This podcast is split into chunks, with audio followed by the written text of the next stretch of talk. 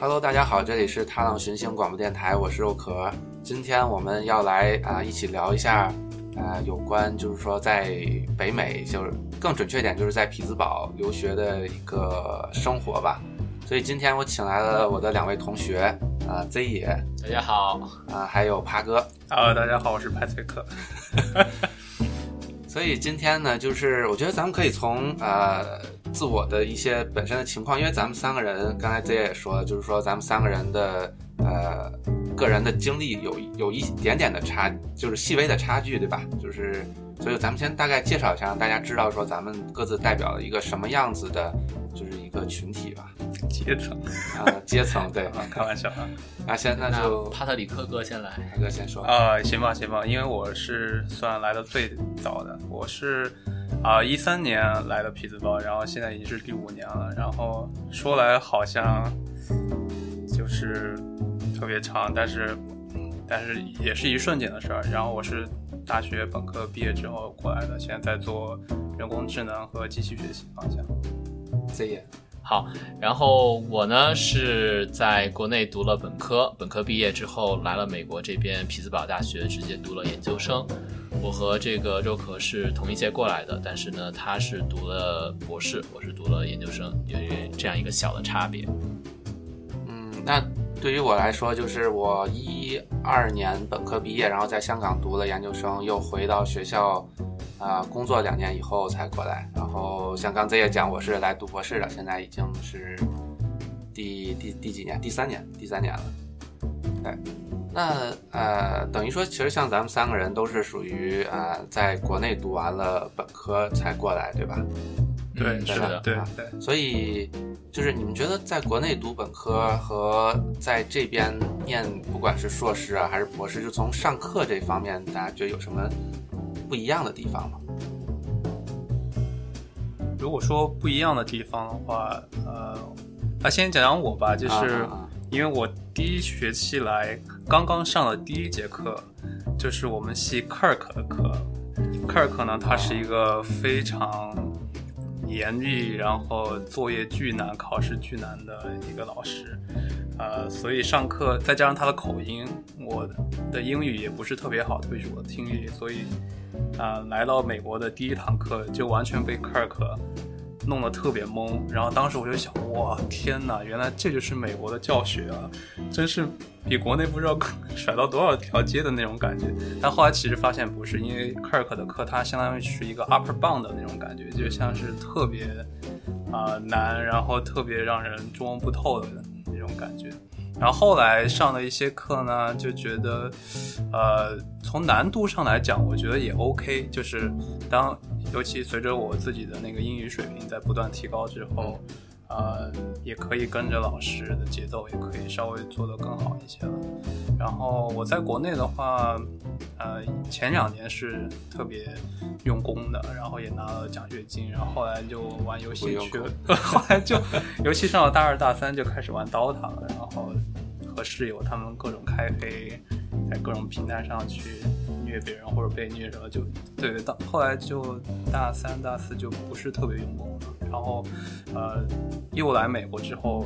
因为大家也都知道，在这边上课其实压力是不小的，对，压力是很大的，所以、呃、又开始进入那种类似于大一大二的那种节奏，就是又变得非常又变得非常的呃紧张了，这是刚我的一些感觉。这样啊、我的话呢，因为在国内之前转过一次专业，所以比较情况稍微特殊一点。呃，但是总的来说吧，感觉之前在国内，我曾经有一段时间是在转专业之前，我是同时学习两个专业的所有课程，然后那会儿觉得稍微有一点累，但是也还好。但是来了这边之后，感觉这个学习生活完全跟国内就是天壤之别。为什么呢？不仅仅是这个学习的内容上面，还有语言上面，还有学习的这种教学方式方面，方方面面都会有不同的这种压力在挤压着你，让你去觉得每天都很难受。他说这个为什么难受呢？就是因为好像就是我们之前在国内老说，大家老说这种填鸭式教学，所所以说国内就是教我们的东西就是啊、老师告诉你这是什么，然后你回去背，背够了，然后就能就能通过考试，通过考试了，那就说明你会了。但是来了这边之后呢，感觉他们好像完全不是这样子，他们真的是所谓的这种啊、类似于兴趣式的啊或者什么的，我只告诉你这东西是什么，然后剩下的东西你自己去找资料，自己去学，然后我再通过考试来验证你是否学会这个东西。我感觉这样一来之后呢，它其实并没有比国内轻松，反而比国内更难。就好比做一个例子啊， 好比做一个例子，就好像是让你去爬山。那国内的老师是怎么做呢？哎，我帮你把这个山上山的这条路给你踏踏出来，给你走好了，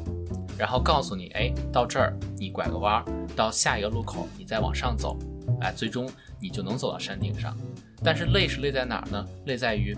你上上山爬这个坡的这个过程很难，很会很花体力。来了这边之后呢，感觉他们就是同样是在爬山这件事情上来说，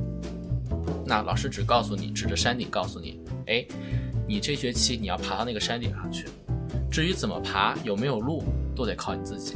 他完全不告诉你该去怎么做，怎么做才能最后达到那个山顶，甚至最后连达到不到山顶他都不负责任，因为他我教给你了方法，我教给你了爬山的技巧，告诉你爬山的时候我要啊，我要先怎么把身体向上倾，靠山那边倾啊，或者说是拿个什么拐杖，这样的话帮助你走路啊。但是我并不告诉你怎么才能上去，所以我觉得这就是最大的区别，无形之中给了你更大的压力。所以刚来这边的那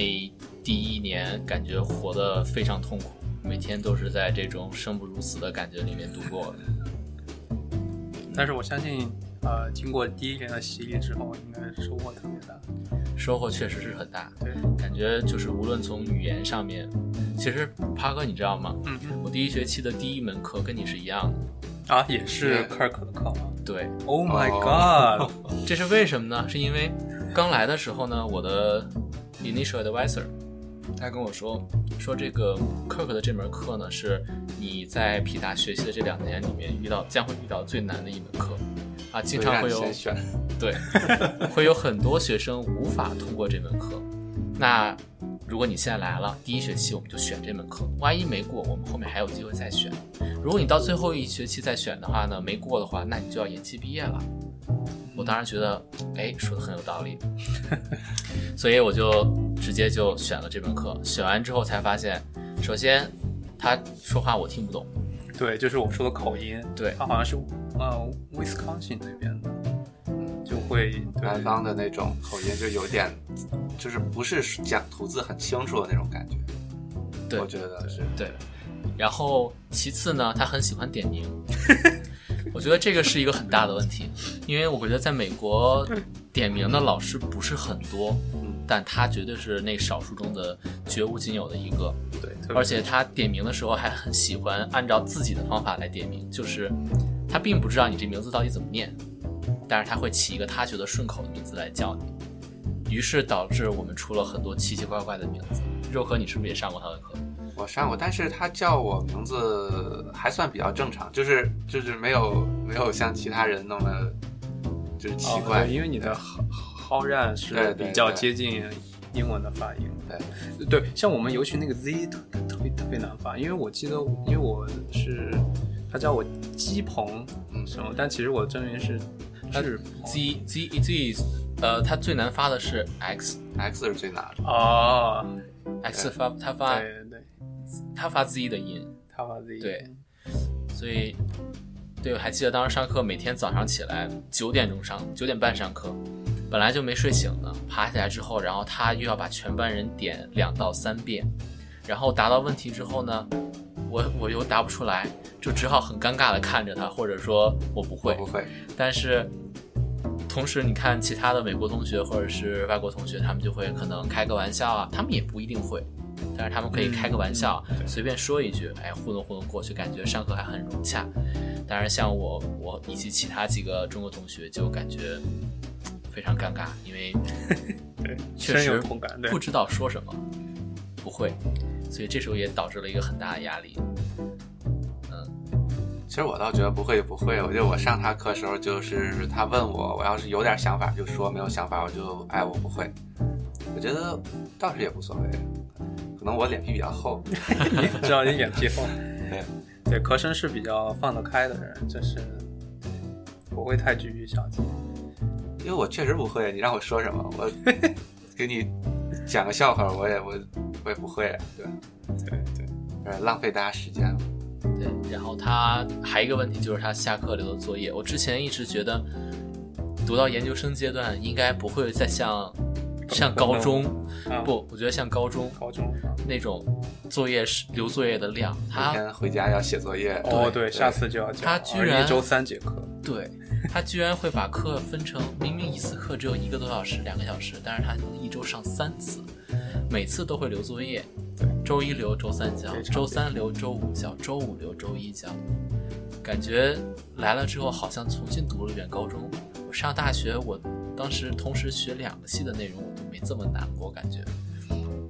而且我感觉他他留那个作业就像是你刚刚说爬山的那个比喻，他可能 他可能对他你讲可能的真东西的和不一定作能业，到山顶，你知道吧？然后 就就是你完全得你自己去想，尤其当时我上的是计算理论那个课，哦，就是嗯呃，computation 那个，对 computation 对 complexity 那个，所以很多都是一些推导和证明那个，它可能跟算法，算法因为有可能你呃能达到那个复杂度也可以算出来，但是哇，我当时那个真真的想不出来，尤其对真的看不到山顶，特别绝望。他后来像他教我们那门课的时候，他嗯鼓励大家去组队写作业，是的，是的，是的，然后他希望大家，比如说三个人、四个人一块儿组队。他甚至说鼓励大家不同组之间互相讨论，说为什么呢？因为就算你们讨论也你不们会讨有论结也果不。 会，也也算不出来。对他说这样的话还能增加一点你们能写出作业的这个 几率。然后到了中后期，那那门课的中后期的时候，他说大家可以考虑换一换组，因为有同学对，因为有同学抱带不怨动是吧说实在是做不出来了，老师带。不动我们做这一个组，我们三个人到了这个学期中后期的时候，已经完全想不出来这题该怎么做。他每次作业留的不多，大概就三到四道题，但是三到四道题，你一旦三个人开始讨论，加最后写出结果，很可能就会占用你可能半天的时六个小时、五个小时的时间。对，太太绝了。差不多。我记得我们那会儿都是，呃，作业大概每天要写三个到四个小时，然后到最后期末的时候就已经完全放弃了，然后就选一道题就，哎，这题我不会，然后就 就只做两道，但是做两道实际上还是要花大概两到三个小时吧才能做完。对，因为你首先你要讨论，大家可能一开始三个人有不同的想法，那你要让另外两个人，或者说两剩下一个人来跟你们的想法相同，这样大家才能写出一份作业。然后当你把这个意见统一的过程，它就很花时间，因为你要想办法说服别人，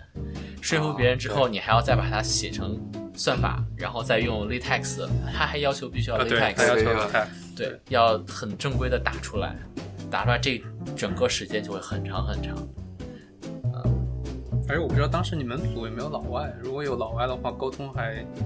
更是问题。因为当时我们组就有一个老外，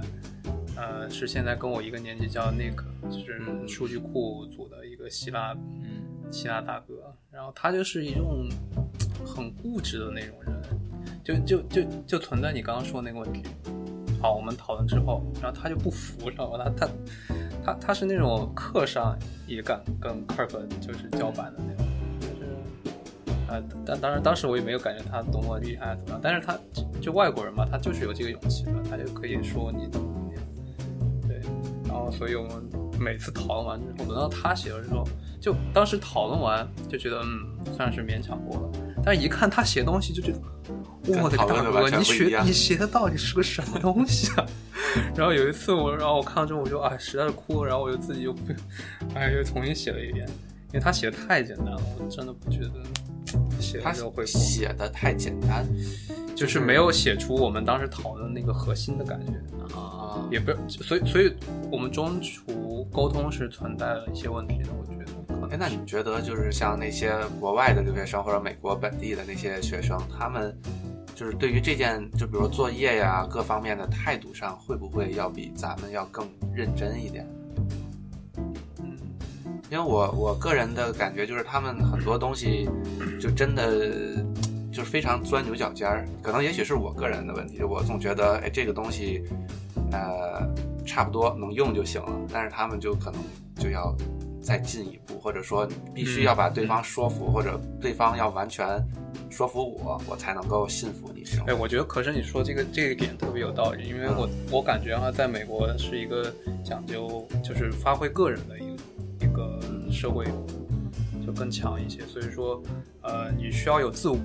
就是当然不是说你顽固固执什么的，就是说你你需要自己站住，嗯然后大家互相 PK 这个意见，然后呃，不到说最后一定要妥协而才妥协，就是就不要大家混成一锅粥那样的。我觉得这点他们的这边品质，我觉得还是非常值得肯定。所以说，可能村长的刚刚说的那个问题，对，这个这个我也同意。像我之前做这个助教去判学生作业的时候，我曾经一个学期判了一百个人的作业，判了五次，你是不是留下来都没判，然后最后判没有没有，判了五哦一次，因为是两个班，一个班有五十个人，哦所以有 I see 一百个人的作业，然后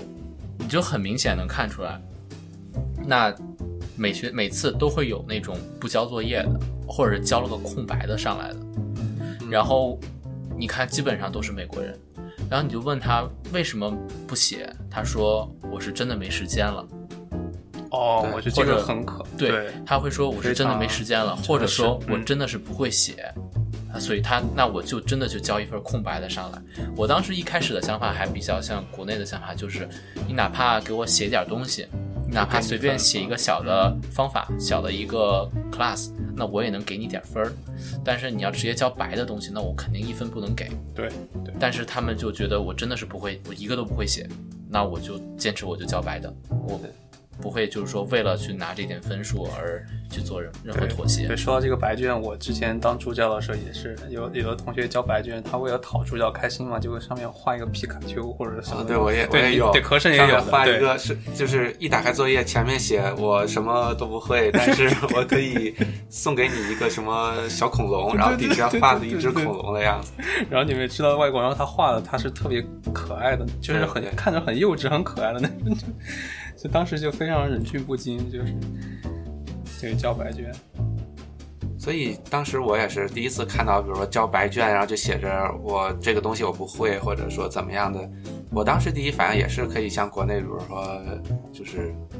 哪怕你抄一点过来，我也能嗯想办法给你点分儿，对吧？但是他们真的就我不会，那我就不会了。然后，嗯，你乐意给我零分儿，给我零分儿吧，就这种感觉。然后说到抄袭的话，就是，呃， 因为我以前本科的时候，那边就是抄袭管的就比较严格，哦，比较严格。对，哦因为我们那会儿本科学校就是，如果考试作弊被发现的话，第一次警告，第二次开除。嗯然后对如果你呃作业抄袭被发现的话，是直接就拿零分儿的。嗯，所以我来这边，呃，就基本上就算是没有超过。然后就是说，我不知道你们有没有就是类似的经验，然后可以讲一讲，就是、呃比如说对在这这边他们对于抄袭上的一个尺度是怎么样的？对这一点我特别吃亏，因为是我的亲身经历。因为当时当时在本科的时候，虽然我们本科也管得很严，但是，呃，我不知道这么说是不是有点抹黑我们学校，但是，呃，但我感觉吧，这个抄袭这个现象是一个普遍存在的现象。对其实当到处我都有我倒不是说故意说我们学校怎么样，然后，呃，确实当时在同学里面。当然，有的时候是在灰色地带，比如说你写个作业，然后可能呃呃，就差不多或者怎么样，呃稍微对 copy 一下，可能也不会怎么样对。至少当时我是这么个想法，所以说我在我来美国第一年级上了，呃，上一一门门课的课时候啊，其实是两门课，是啊那个 AI 和那可个以自然语言处理。嗯，啊，对对，细细节我就不说，但大概就是我中途，呃，也是怀着国内的心态，就一次作业就觉得，呃，其实我主要的那些结果是做出来了，但是我我这个人就特别讨厌写报告，啊，所以就当时就一些报告一些段落是呃，对，就别人的还稍是微网润上色，的，呃，别人的同同班的，就润色了一下，打引号润色了一下，然后就放在自己包包上面，结果就不小心被老师发现了，然后就很惨，就老师就给我很大的警告，然后，呃，当时也是只拿了个 B 减，反正。哎那那另外一个另外一个另外一个是呃，另外一个是我交了作业，然后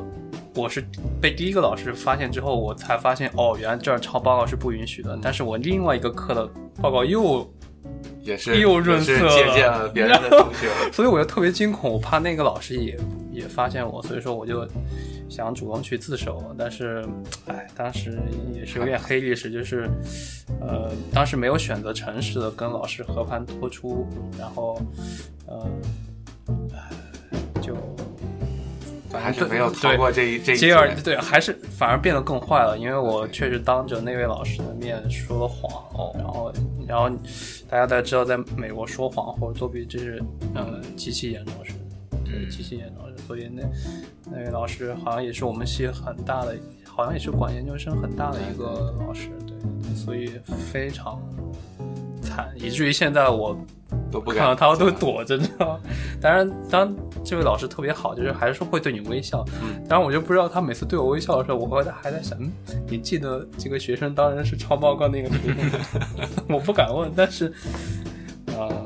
对，总之来说，这确实是很黑的历史。然后，嗯，确实因为这个就拿了两个 B 减，就是也是拖特别拖成绩的事情。所以在这里告诫大家，就是不要作弊，不要不要不要抄袭。对对，就最好不要抄袭，因为我知道可能在国内有些环境下带来的这个风气，可能呃不会在这边特别适用。而且我觉得现在，我觉得诚实也是一个人非常本质的一种品质，所以应该坚持，嗯，哎，那你当时就是抄的别人，那另外一个人也非常惨，也非常惨。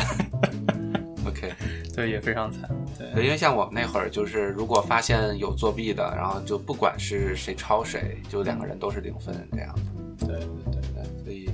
不过偶尔会有一些例外，就是很明显是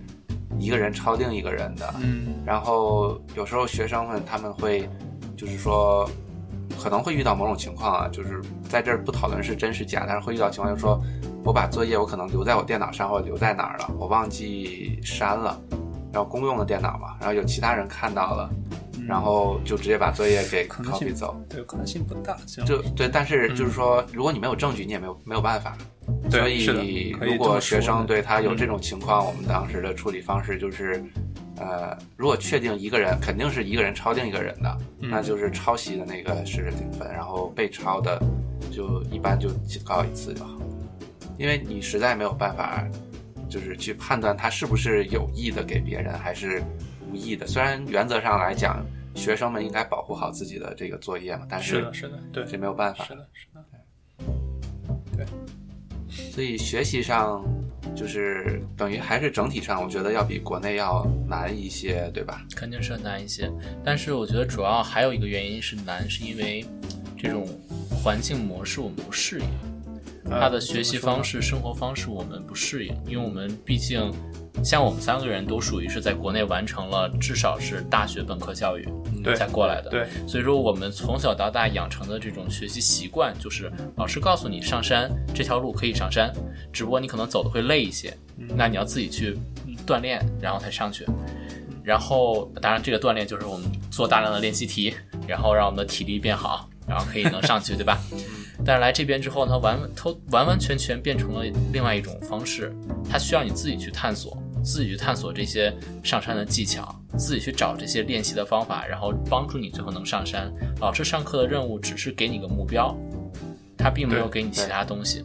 他甚至可能只给了你登山的一些最基本的一些呃工具或者一些技巧，他不会告诉你所有的这些方法。那剩下的东西都需要我们自己去查、自己去找。然后这个我感觉就跟国内就是完变全化不同。嗯对变化有点大，所以就导致说我们来之后不适应。再一个就是之前国内对，再一个像我之前在国内实际上是考过这个所谓的国内英语专业八级的人，啊，为什么会考这个？因为我们学校可以考，默认英语是第二专业。哦，天，对，高端，所以上就当了顺顺便就考了。然后当时我就觉得很明显，因为我先考完托福再去考的它，我当时觉得、哦我托福都能考过，怎么觉得还好？这这东西肯定也不难。但是后来就发现，我在考国内的那个专业八级的时候，里面语言的那个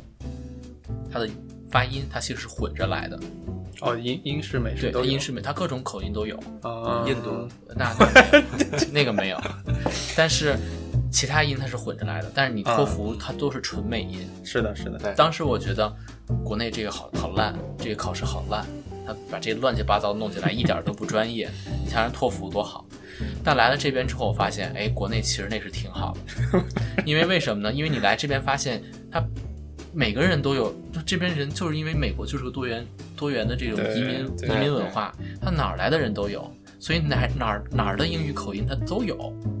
并不是大家都像那托福里边我说的那么好听，是的，对，来了之后，所以你就发现，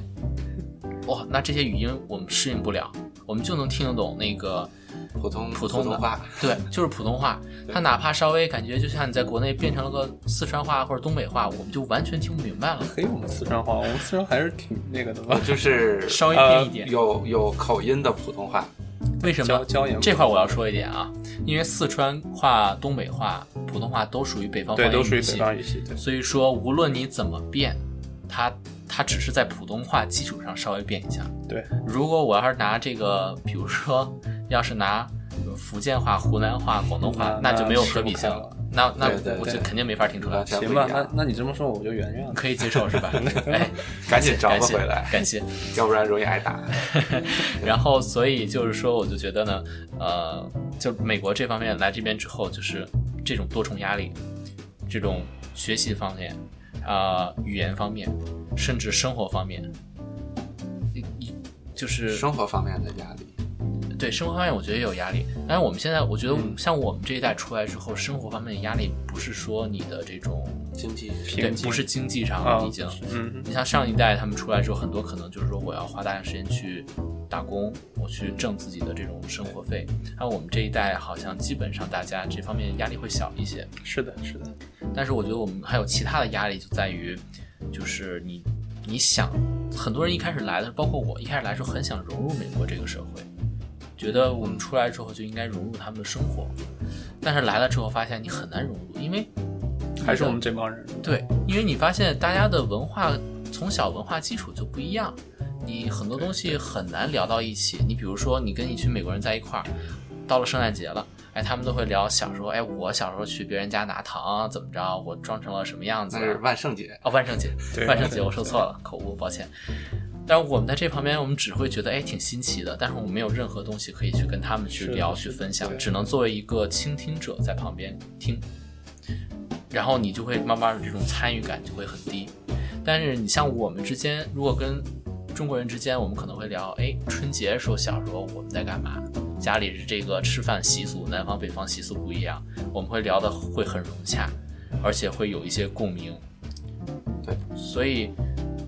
所以就我就觉得来了之后呢，那这种各个方面的压力都很多。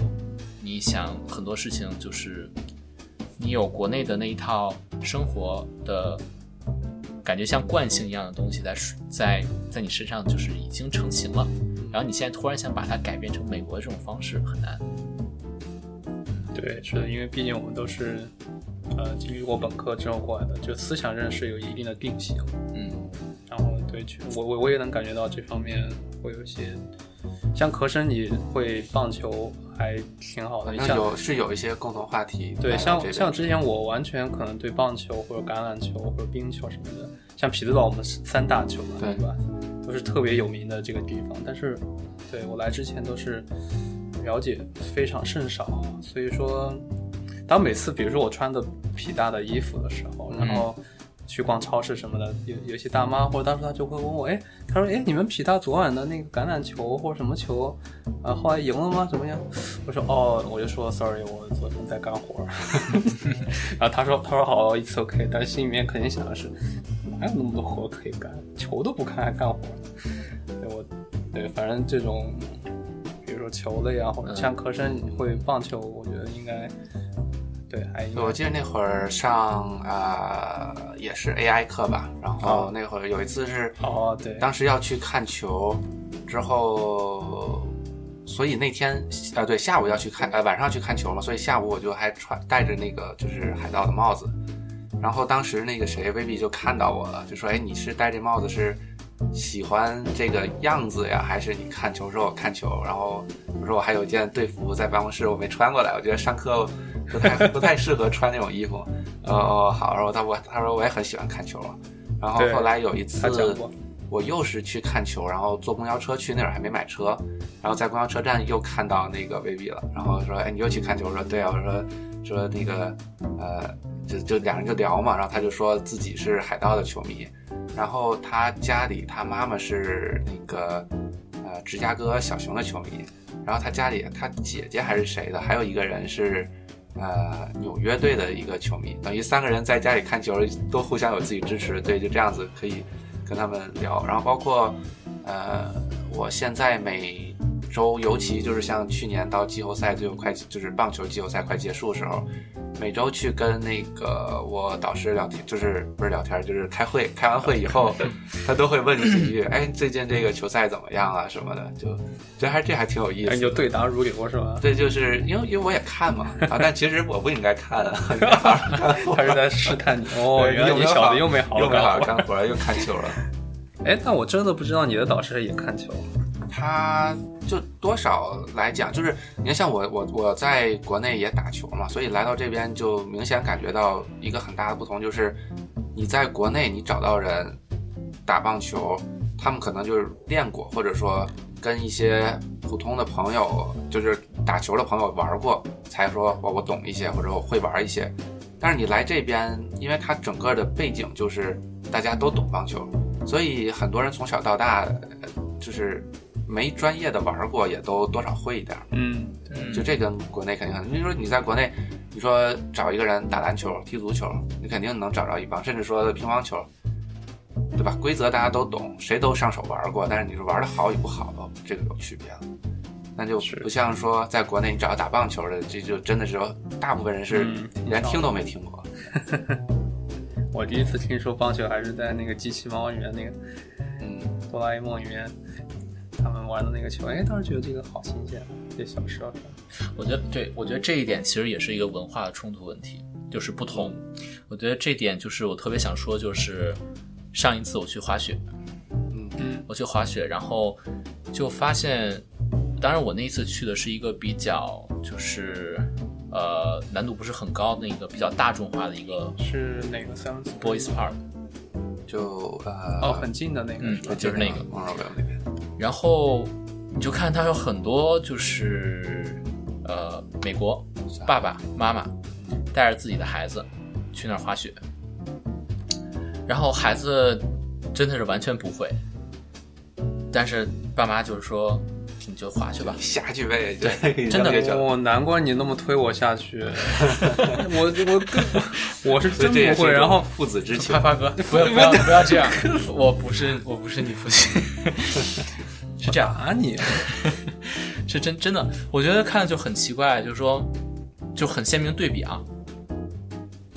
美国父美国的这些父亲呃母亲可能还好一点，啊，父亲真的是教孩子就是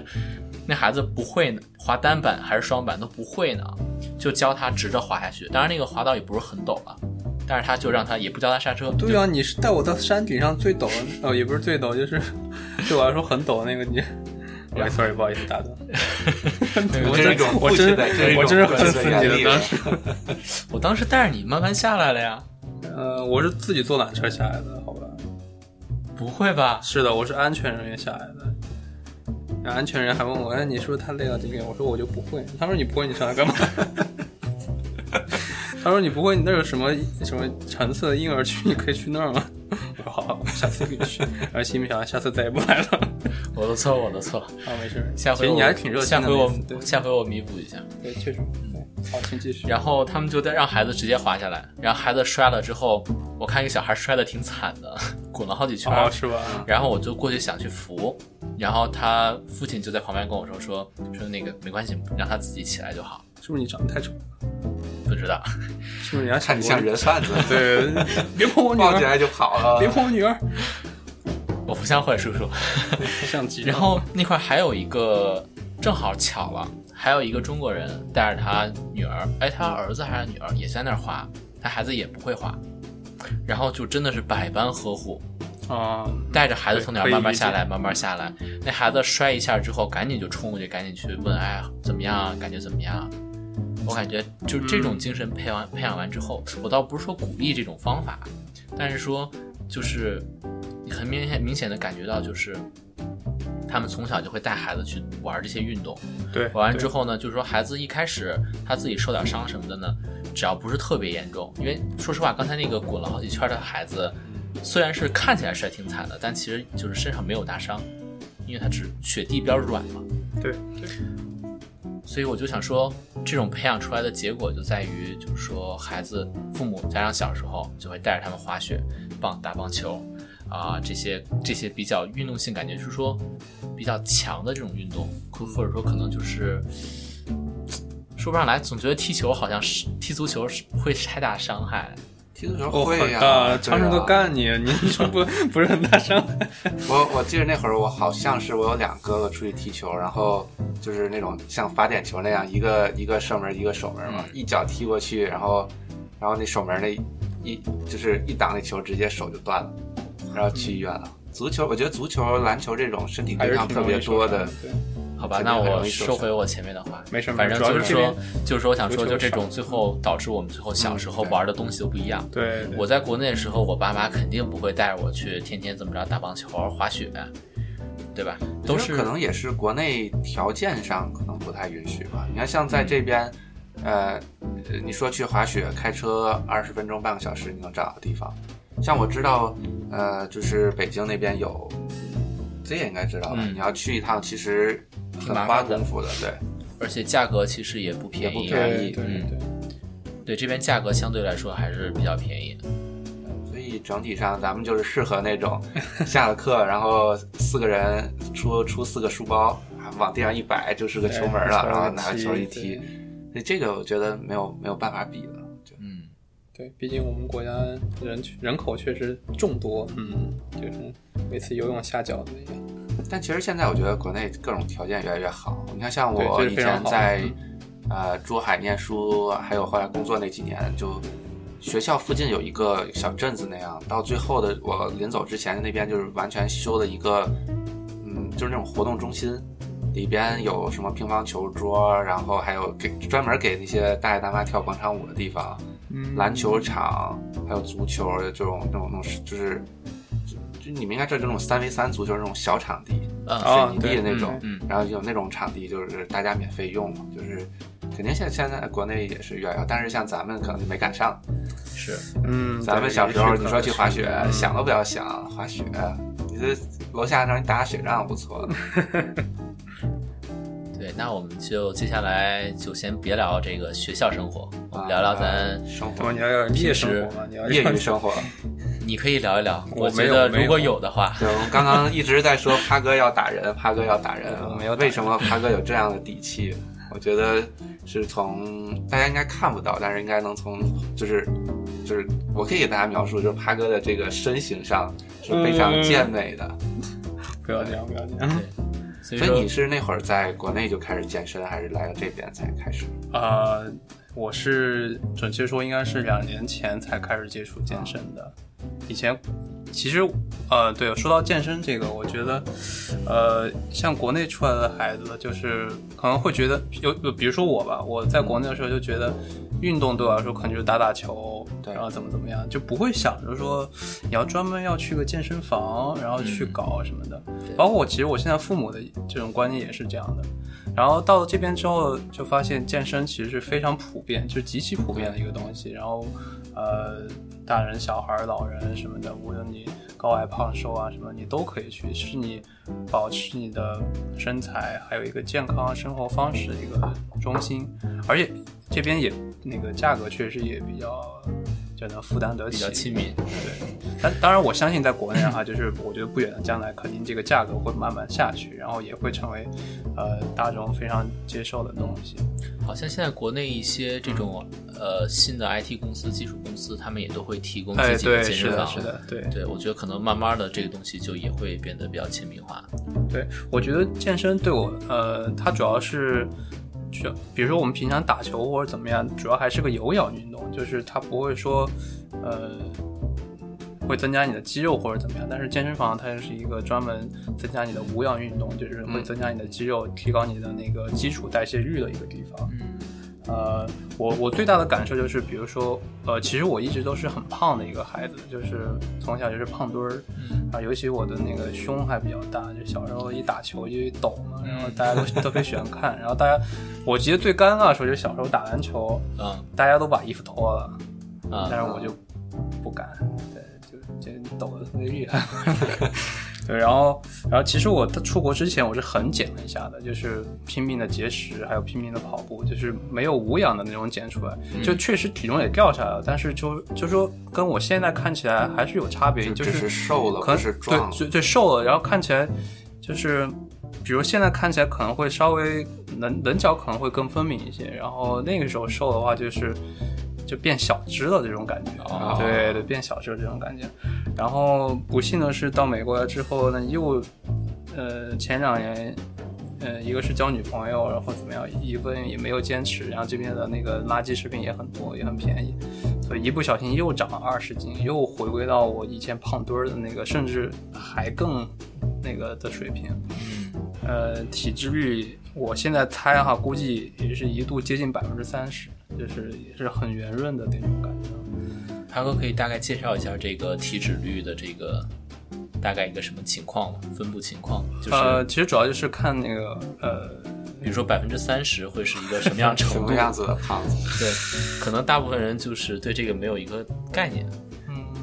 那我大概讲讲吧。比如说，呃，我现在是在十五，那那天我跟科生也都测一下，十五大概就是，呃，你捞开你的衣服看肚子的话，就是不会说赘肉很多，然后可以勉强看到那个腹肌的那个轮廓。 OK，对，大我现在大概也就这个样子。嗯然后到了二十呢，可能你就不会看看到，不出来对，看不多，而且。所以我觉得我应该是二十。哦，我觉得不你是真的没有，你看着还是黑瘦型。我一会儿可以再给你 看一看。可惜观众看不了，没有这个福利。然后二十呢，大概就是稍微有一能看出嗯堆在那儿了，然后一坐下来就一圈儿，反正啊，对，你们现在可以我看们都你纷纷现摸在了摸自己的肚摸一子。摸自己的肚子，对看坐下来有没我觉得有我是一有的圈儿，然我后是有的反正我我我我应该是没有一圈儿的，对。 那我是有的。行，咱不要摸肚子，咱继 续。然后二十五的话就呃稍微就是你不坐下来可能就有一圈儿了，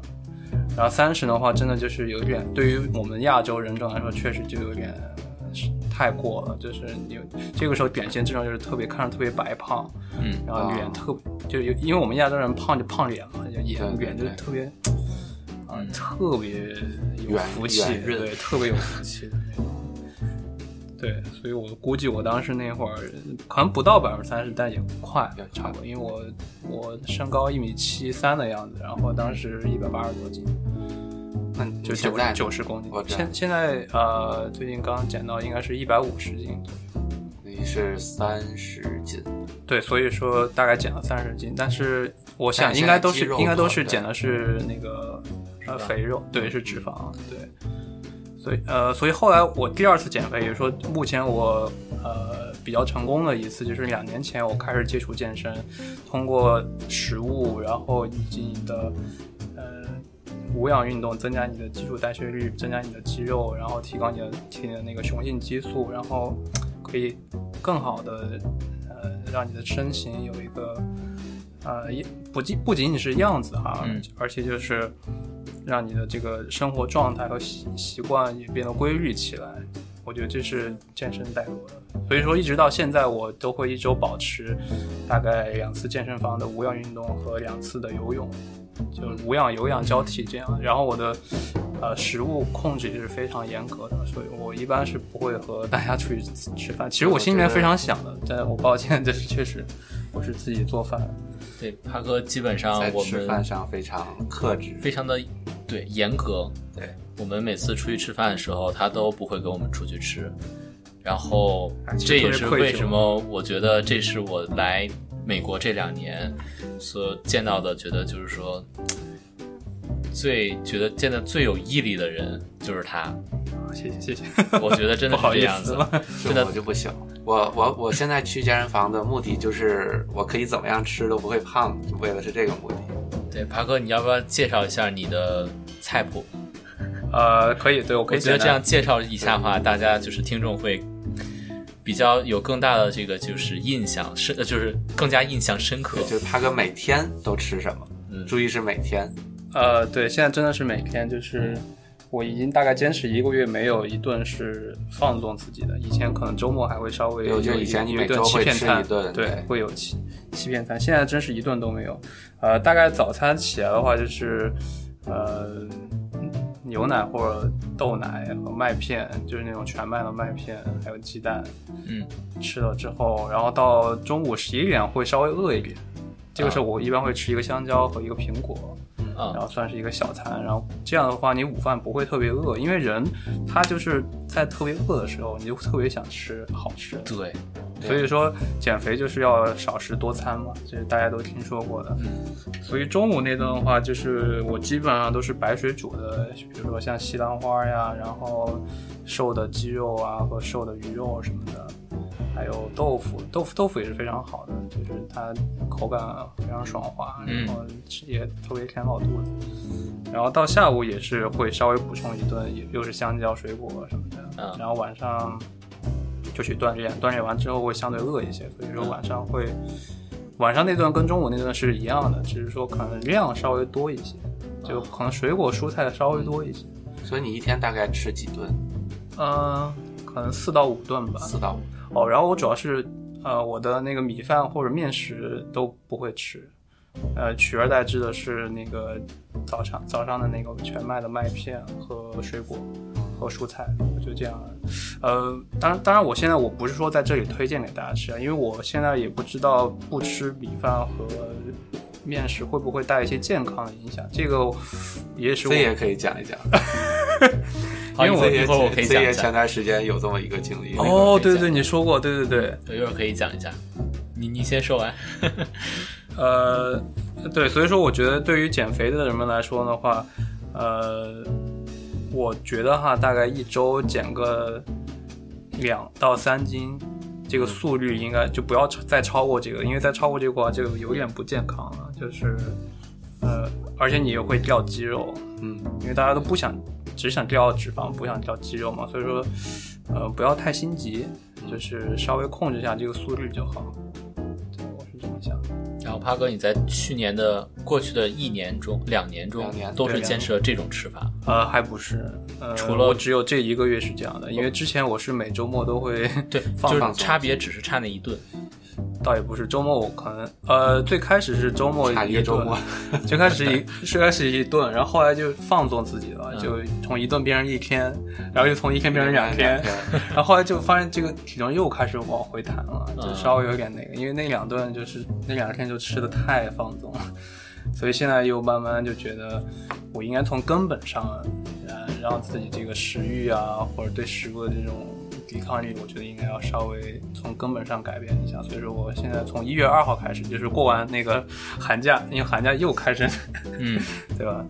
放纵，然后从一月二号过完元旦之后下定决心，到现在，呃，又开始减。然后，呃，虽然体重上可能只掉了，到现在可能只掉了四斤，但是我真的能感觉到这个肚子啊，或者是什么这个真的在在缩小。嗯 就是这一个月掉了四对，斤。这一个月掉了四斤，但是我能感觉特别棒，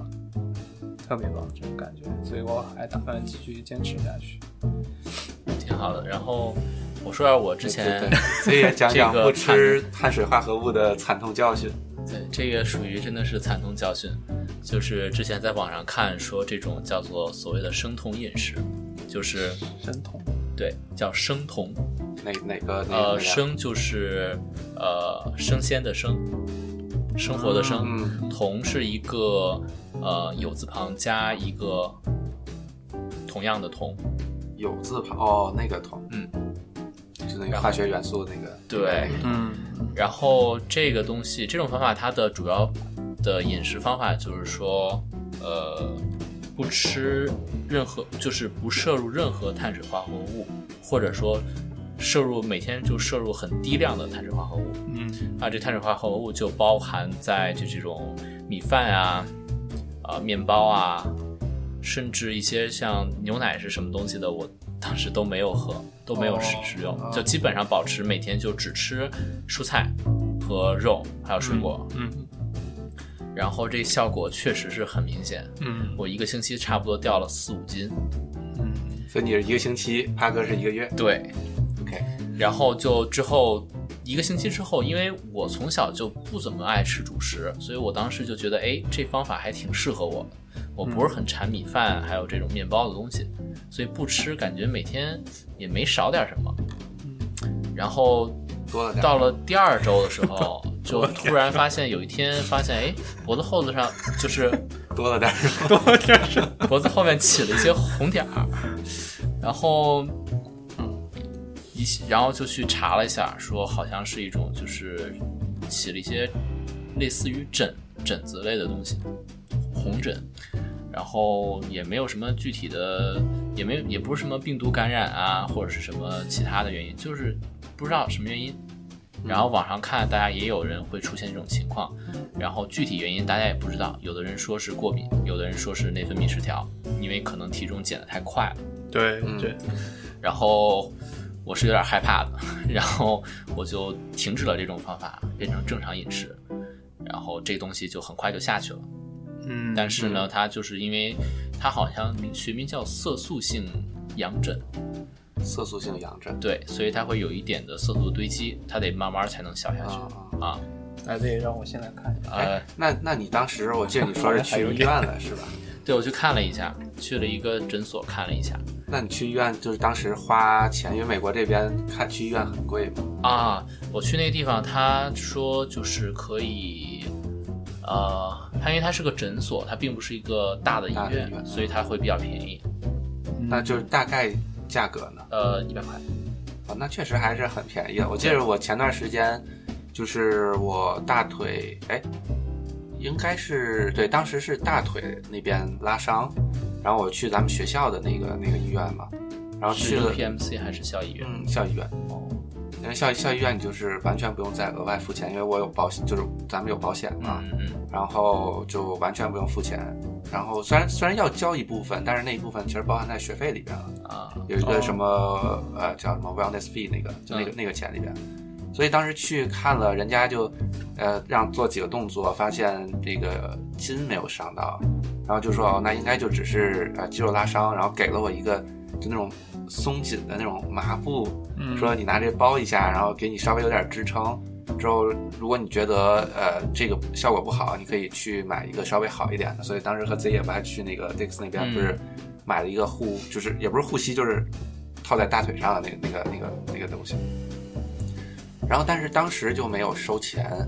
后来过了一段时间，就我就刚说就这么简单，给你看了看筋没有问题，然后给了块破麻布，你就回回家了。嗯过两天收着一封一一封那个账单，保险保险公司寄过来的，说你本来应该要交也不是三百几十块，哇一美元啊，三百三百多刀，然后呢，呃，保险也不是可以帮你交掉一百多，然后因为你在学校那边呢，呃，所以还可以帮你交掉一百多，然后里边有五块钱要你自己付，啊但是那五块钱还就包含在我刚才说过的那个，就是咱们 Bonus 学费里的那个那个钱了，嗯所以我就一一分钱都不用不用花了。哦还是对，挺所贵以的。所以哇这边就仔好细贵想想，如果你要是没有保险的话，看一场病非常非常贵。是对，所以在这边上学，刚刚入学一个月，学校就要求你一定要买医疗保险，嗯对，你稍微出个岔子，就是上千或者上万都是有可能的，还是还不是大 病。不过有的时候我觉得还好像我上次，呃，就是如果大家听我节目里边，就是有一个朋友叫，就是有社团有个叫中烟的嘛，他上次来这边的时候，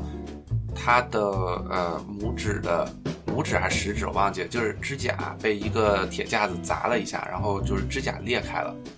然后当时就是说我也没有医保，然后但是我就还是把他送去医院，我说你还是看一眼吧，就是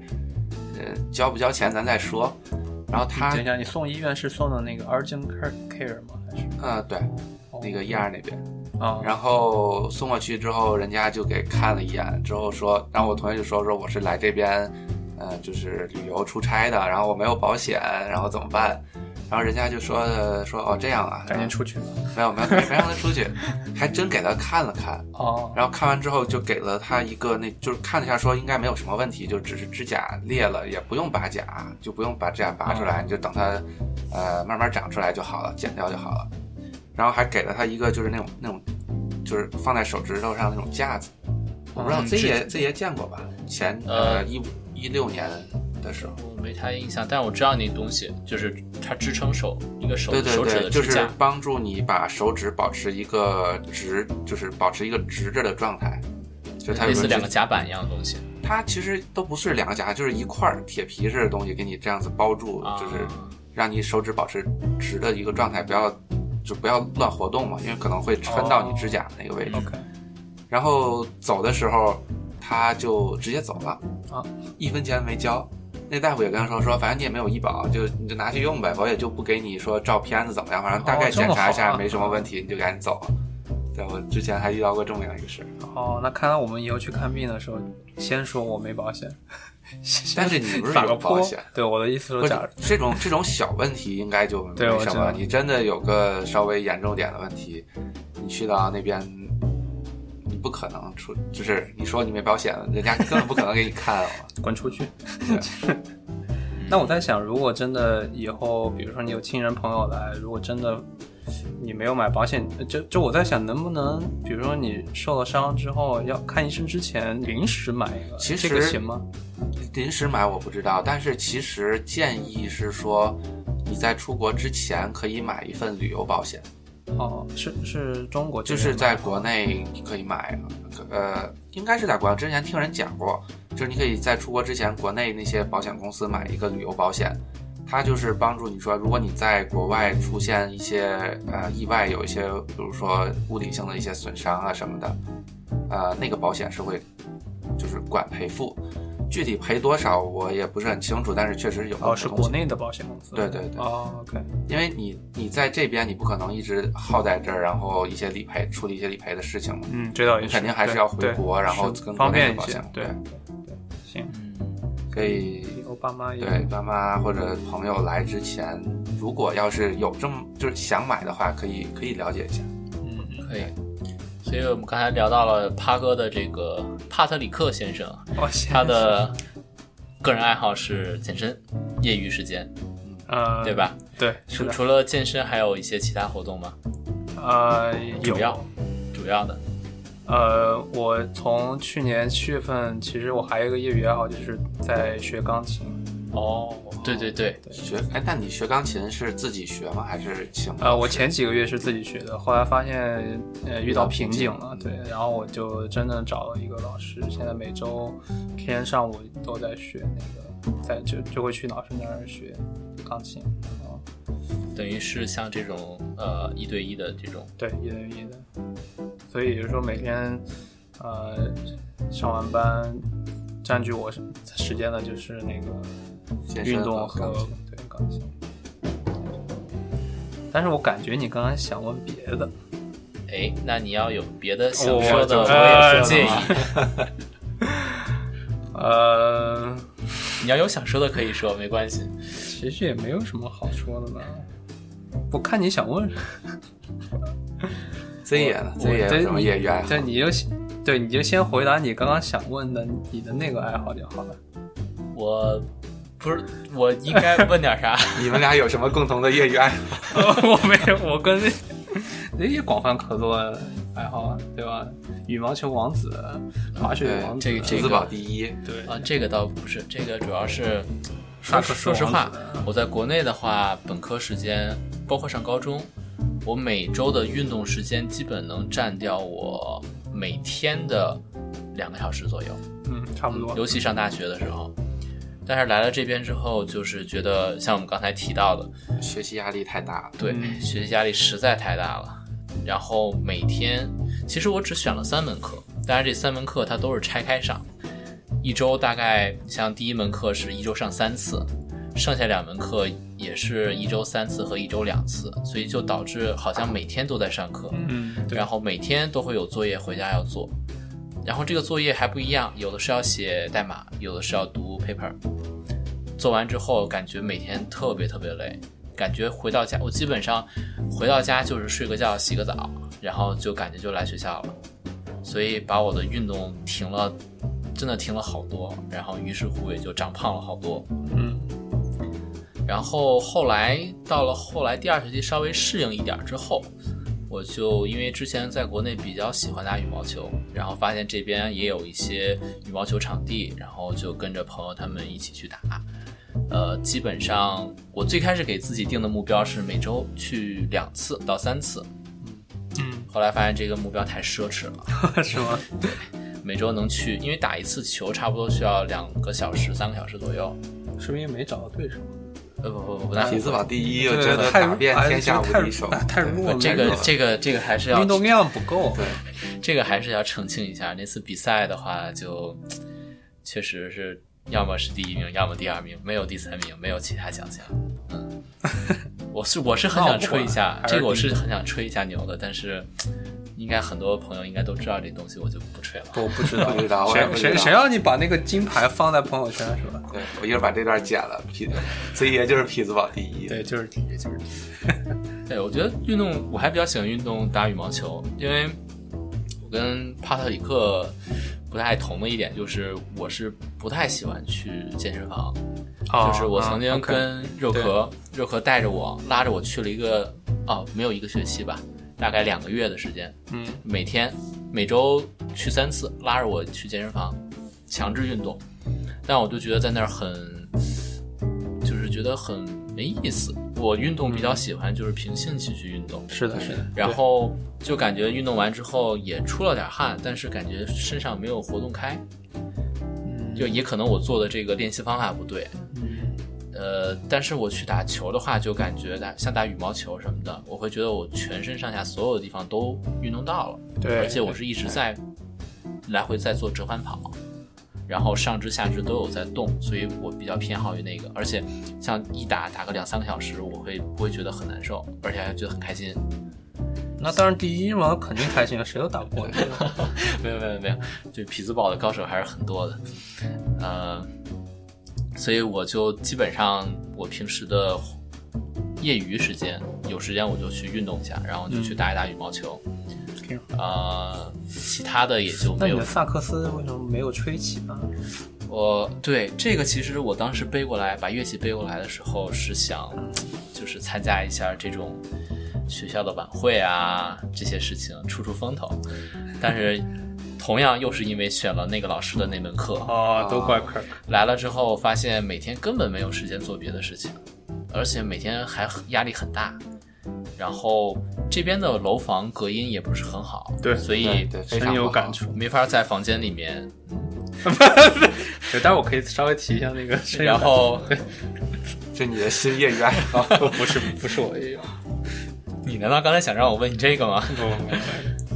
然后所以就乐器就也在家有练过，就是在白天，比如说白天中午啊，或者是晚上四五点，感觉大家都不会在房间里休息，或者是不在家的时候，可嗯，能会偶尔吹一下，吹一下，然后练一练，保持保持感觉。但是这个频率已经非常低了，差不多